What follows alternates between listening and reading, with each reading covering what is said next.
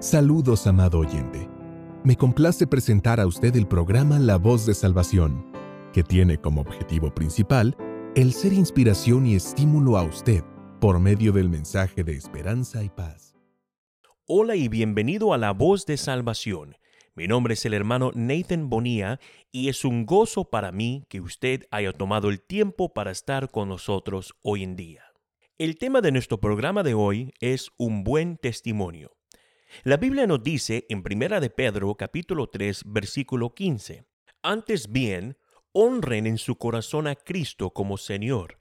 Estén siempre preparados para responder a todo Él que les pida razón de la esperanza que hay en ustedes. Un cristiano puede ser indiferente hacia varios aspectos de la vida. Puede no tener un partido político preferido, no tener interés en el mercado de valores o en los deportes nacionales, y puede que no esté activamente involucrado en asuntos comunitarios. Sin embargo, una cosa que un cristiano no puede evadir es testificar por Cristo. Como Jesús instruyó a sus seguidores, serán mis testigos, de acuerdo al libro de los Hechos capítulo 1 versículo 8. Ya sea para bien o para mal, declarar la fe en Jesucristo es el comienzo de dar testimonio de palabra y obra. La administración de Pedro de estar listos para dar una respuesta a toda persona que pregunte acerca de nuestra esperanza en Cristo es un aspecto vital de ser un testigo. Algunos pueden pensar que estar armado con textos de pruebas sobre varios puntos doctrinales es suficiente para testificar efectivamente, sin embargo, esta preparación intelectual no es suficiente. Muchos cristianos no conocen sus creencias lo suficiente como para responder incluso a preguntas tan simples que aquellos que buscan saber más sobre la salvación.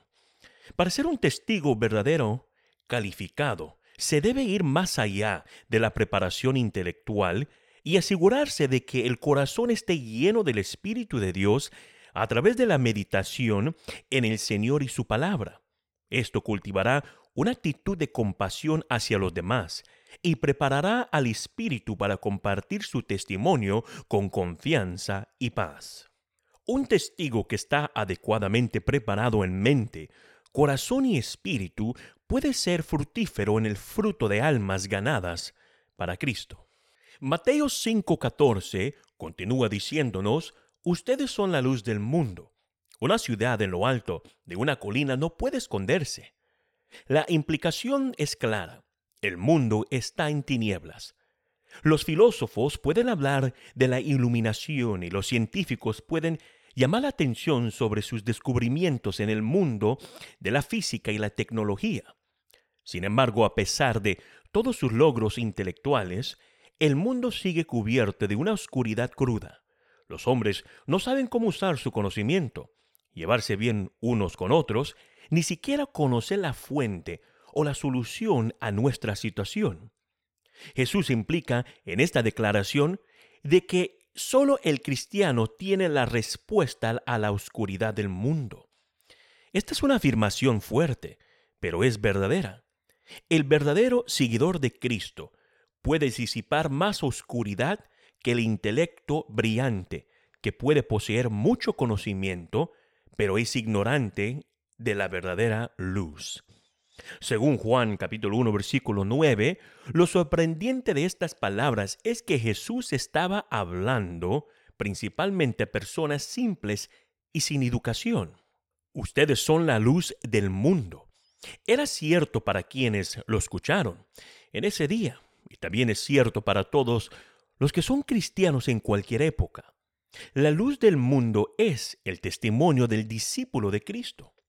El mismo Señor dijo, ustedes son la luz del mundo. En otra ocasión también dijo, yo soy la luz del mundo. Estas dos declaraciones deben tomarse juntas. El cristiano es luz debido a su relación con la verdadera luz. Aparte de Cristo, Él es total oscuridad y no tiene nada con lo que disipar la oscuridad que lo rodea. En este contexto, recordemos las palabras del apóstol Pablo en Efesios 5.8, porque en otro tiempo erais tinieblas, mas ahora sois luz en el Señor. Andad como hijos de luz. Una ciudad en lo alto de una colina no puede esconderse. La naturaleza de un verdadero cristiano es la naturaleza de Cristo que mora en él. Este debería ser el tema dominante de nuestras vidas. Somos luces que brillan por Cristo en este mundo, que brille muy brillantemente. Un verdadero cristiano no puede esconderse y esconder lo que él es. Su naturaleza se refleja en cada fase de su actividad, sus respuestas a la desgracia y la decepción, su conversación, sus intereses y todo lo que hace. Lo que es, no puede esconderlo. Al continuar, leemos nosotros Mateo capítulo 5. Notamos ahí en el versículo 15 que dice lo siguiente. Ni se enciende una lámpara y se pone debajo de un cajón. El propósito de una lámpara es dar luz. Esa es la única razón por la cual existe. Es completamente ridículo encender una lámpara y luego esconderla debajo de un cajón. Un cajón aquí debe entenderse como cualquier cosa que cubra nuestra luz. Ahora la pregunta es, ¿estás ocultando deliberadamente tu luz? Si es así, estás viviendo en contradicción. Por un lado, estás iluminado y por otro, estás ocultando la función misma que justifica tu existencia. Una luz que está escondida o sal que ha perdido su sabor no es según el Señor mismo, buena para nada, según Mateo 5, 13. El versículo 16 nos dice que debemos dejar que nuestra luz brille ante los demás, para que puedan ver nuestras buenas obras y den gloria a nuestro Padre Celestial. Las personas nos están observando y todo lo que hacemos está siendo evaluado por lo que predicamos. Debemos dejar que nuestra luz brille intensamente y demostrar con nuestras buenas obras nuestro carácter puro que el Evangelio es todo lo que afirmamos que es. Si nos involucramos en transacciones comerciales dudosas, cazamos y pescamos fuera de temporada, difundimos rumores o nos comportamos como empleados pocos confiables, causaremos un gran daño a la misión y el mensaje de Cristo y su iglesia. Es en estas áreas de conducta donde el mundo nos juzga. Nuestro contacto diario con la sociedad muestra si estamos brillando para Cristo o reprochando su precioso nombre. Así como una lámpara debe tener aceite para brillar, un cristiano debe estar lleno del Espíritu Santo si su luz va a disipar la gran oscuridad del mundo que lo rodea. Filipenses capítulo 2 versículos 14 y 16 nos dicen, háganlo todo sin quejas ni contiendas, para que sean intachables y puros, hijos de Dios sin culpa en medio de una generación torcida y depravada. En ella ustedes brillan como estrellas en el firmamento, manteniendo en alto la palabra de vida. Así en el día de Cristo me sentiré satisfecho de no haber corrido ni trabajado en vano. Estar en guardia contra un espíritu rencoroso y contencioso es crucial, ya que nada arruina el testimonio de la iglesia más que las disputas internas y la contención. El mundo escucha un mensaje de amor y tolerancia, pero ve un mensaje de contención y disputa. Si queremos ser efectivos en nuestra comunidad, debemos estar en paz con nosotros mismos y en la medida que lo sea posible, con las demás personas también. El espíritu de contención ha matado la influencia de muchas iglesias.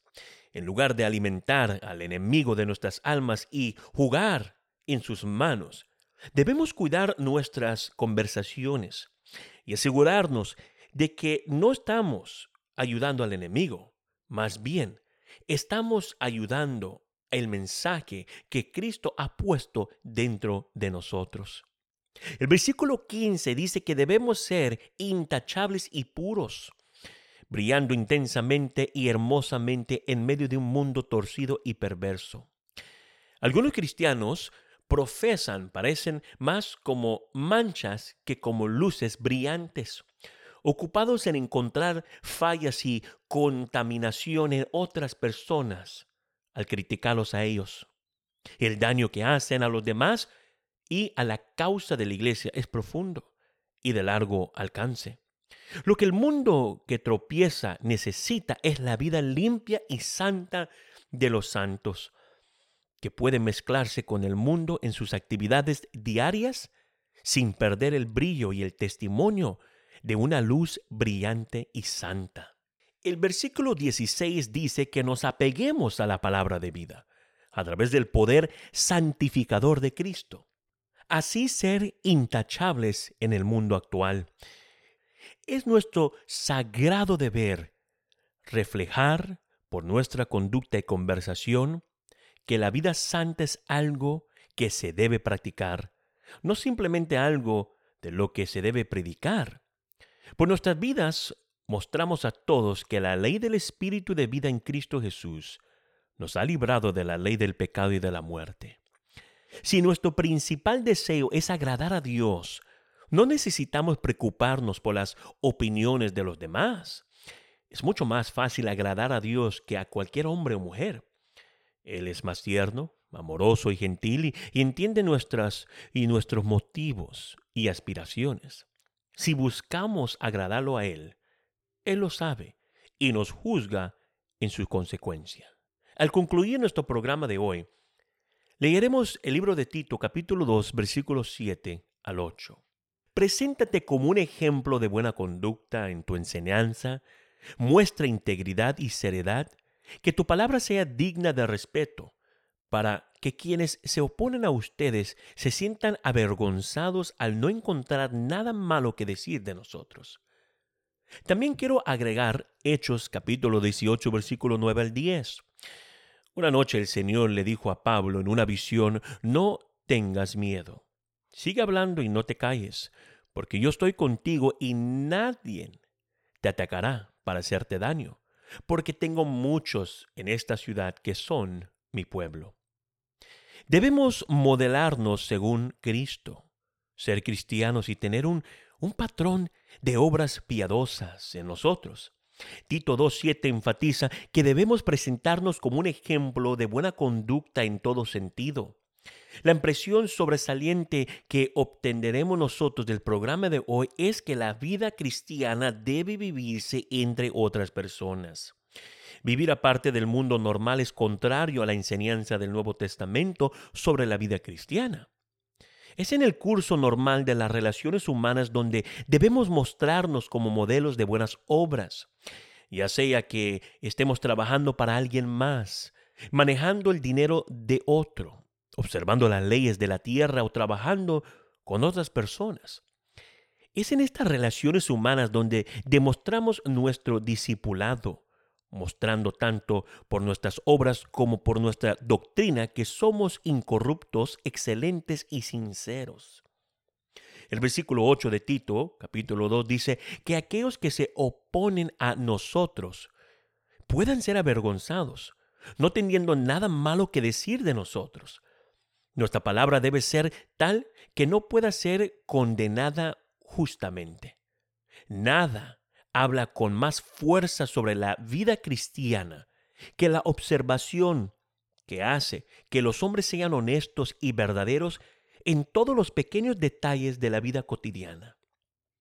Los hombres descuidados y deshonestos se sentirán avergonzados en presencia de hombres cristianos que conducen sus asuntos por encima de toda crítica.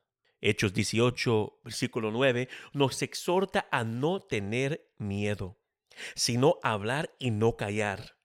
Por alguna razón, no del todo clara, Pablo recibió esta palabra de Dios como un estímulo. Puede ser que por un tiempo Pablo titubeó cuando consideró su tarea de testificar y las posibles consecuencias. Pero en el versículo 10 se le asegura que el Señor está con él. Esta seguridad debería hacer que cada cristiano ajuste su lámpara, renueve su suministro de aceite y salga con gran alegría como un testigo resplandeciente para Cristo. Es mi oración que el programa de hoy, La voz de salvación, haya sido una bendición para tu vida, ya que hemos analizado la importancia de que un cristiano tenga un buen testimonio. Dios te bendiga.